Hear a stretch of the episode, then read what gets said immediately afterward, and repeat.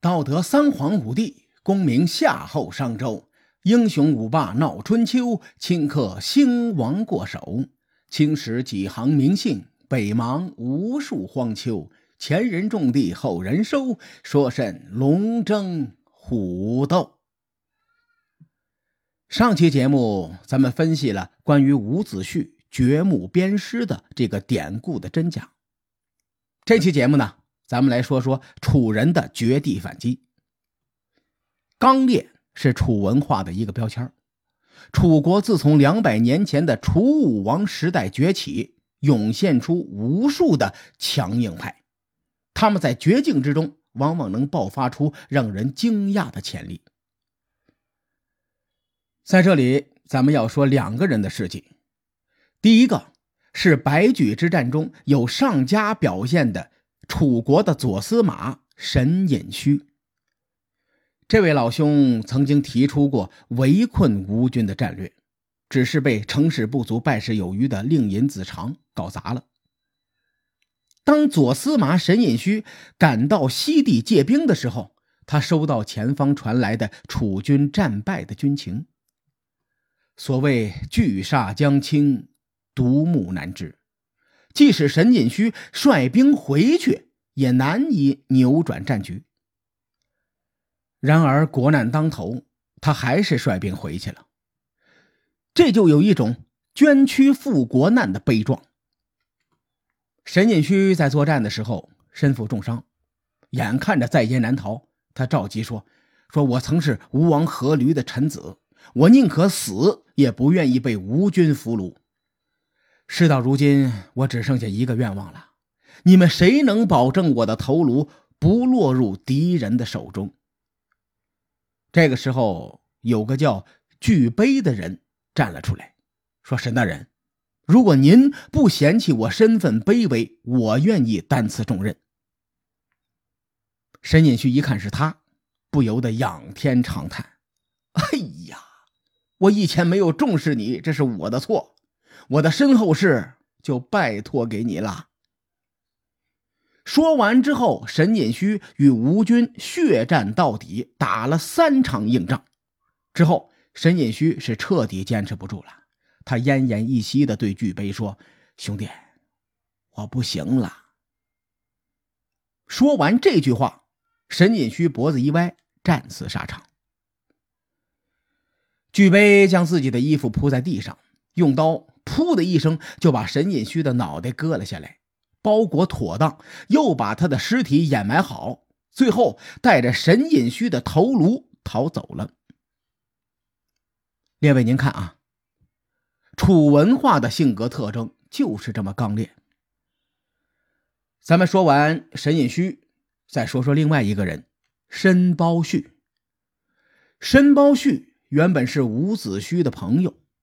伍子胥曾经对他说：“说我誓要颠覆楚国。”申包胥当时的回答是：“如果你能颠覆楚国，我一定要复兴楚国。”当楚国的都城郢都被破之后，申包胥立刻跑去搬救兵去了。他放言中原各路诸侯，有能力帮助楚国的，也就是晋国、齐国、秦国。晋楚打了这么多年。楚国不太可能向晋国求援，齐楚两国是相互利用的关系。楚国落魄的时候，这种关系是靠不住的。看来看去，就只能指望秦国了。毕竟秦楚两国多年以来一直联合对抗晋国，关系处的不错。申包胥快马加鞭的就跑到秦国搬救兵。时任秦国国君的秦哀公。这位老兄在历史上只有一个成就，那就是和楚国有关。申包胥跑到秦哀公的面前，这通哭啊！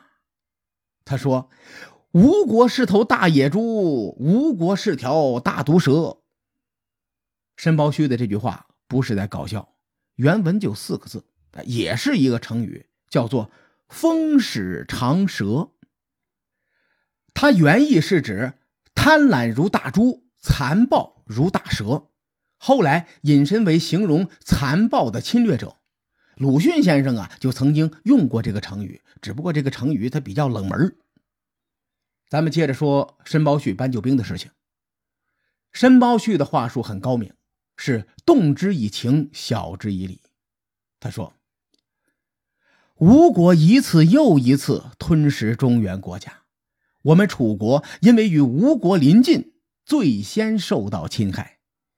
敝国的国君没能守住国门，被迫流亡在外，特地派我向秦国告急求救。”敝国的国君说：“吴人贪心不足啊！一旦楚国被灭，吴国成为您的邻邦，恐怕您的国境也会受到祸害。希望您能够趁着吴国没有灭亡楚国，赶快出兵占领一部分土地。要是楚国就此灭亡，这部分土地将成为秦国的领土。如果仰仗您的出兵能够安定楚国，楚国将世世代代的。”侍奉秦国，申包胥的这番话，表面上看是处处为秦国着想。比如，吴国与秦国接壤的话，秦国会遭到入侵；再比如，楚国现在危在旦夕，秦国出兵百利而无一害。如果楚国复国，会感激秦国；如果楚国不能复国，秦国。可以顺势开疆拓土，怎么看秦国都是占便宜的。但是秦哀公呢，没有救援的心思，他派人和申包胥说：“说寡人知道你的请求了，你先别着急啊，你在宾馆好好的休息休息，等我们考虑好了就答复你。”申包胥听到回复，眼泪就下来了。他说：“我们国君正在外面流亡。”还没有得到安身立命的地方，我哪敢休息呀？申包胥的特长就是能哭，特别能哭。他趴在秦国宫殿内嚎啕大哭，一口水都没有喝，连哭七天，哭的是七窍流血。哭到最后，秦哀公大为感动，为申包胥朗诵了一首《无衣》，同意出兵与楚国并肩作战。申包胥九顿首而坐，秦兵乃出。九顿首啊，指的就是磕了九次头，表示郑重其事。以上就是申包胥哭秦庭的典故啊。比这个典故更有名的，就是秦哀公朗诵的那首叫做《无衣》的诗词。这首《无衣》收录在《诗经·秦风》当中，相传这是秦国的战歌。全诗表现出一种同仇敌忾、舍生忘死的勇气。诗中的第一句“岂曰无衣，与子同袍”也是家喻户晓啊。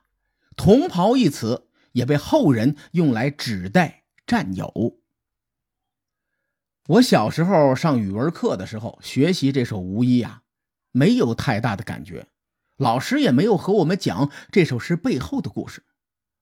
然而，从楚国国破家亡到申包胥哭秦庭，再到秦师援楚，整个故事配上《无衣》这首诗，就仿佛是配上了一首战歌，令人激昂振奋。秦哀公在历史上的唯一成就，便是这次出师救援楚国。这个举动有极其深远的影响，甚至影响了战国的走向。我说个题外话。吴楚争霸落幕之后，再说完吴越争霸，咱们这个节目的春秋篇呢，基本上就结束了。关于战国呢，有很多优秀的节目，他们珠玉在前，想要从更新颖的角度去讲述战国风云，难度是很大的。这对我们回望千年系列来说，是一个不小的挑战。我们现在呢，在这儿先试水，哎，看看反响怎么样。咱们闲言少叙，书归正传。有这么一个问题：吴国如何统一天下？我们站在中国军事地理的角度来分析，吴国想要统一天下，必须将荆楚和东南两块战略要地掌握在自己的手中。换句话说，他必须能够一统长江流域，然后再向北进军。在公元前五百零六年的白举之战中，吴国通过闪电战攻破了楚国的国都。可对于吴国来说，楚国是个庞然大物，吴国吞并楚国无异于蛇吞象，需要很长的时间才能够消化楚国。与此同时呢，越国在吴国的大后方蠢蠢欲动，它就像一颗定时炸弹，时时刻刻威胁着吴国。咱们放眼上下五千年，在中国的古代，群雄统一天下的过程大多是由北向南，但明朝它是一个典型的反例。朱元璋统一天下的第一步，和吴王阖闾伐楚一模一样。朱元璋在吉庆建制，吉庆也就是今天的南京市，距离苏州不远，同属于咱们江苏省。话说朱元璋建制之后，长江上游是陈友谅，下游是张士诚，这和楚国、吴国、越国的关系特别的像。首先，朱元璋是统一湖广，擒杀了陈友谅，紧接着统一江南，蚕食张士诚。到此时呢，朱元璋的势力东连沧海，西抵三峡，南有湖湘，北有两淮。接着。他平定东南，也就是浙江南部和福建两广地区。到这个时候，中国南方版图被朱元璋收入囊中，最终完成了与元朝的大决战。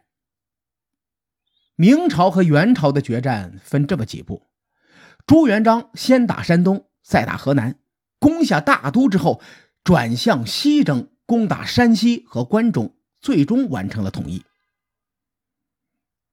我们把这个战略路线放在吴国身上，吴王阖闾先伐楚，再平定越国，统一长江流域，随后呢，向山东的齐鲁进军，再将河南的中原收入囊中，再向北扫除河北燕国的威胁，最后西进攻打晋国和秦国。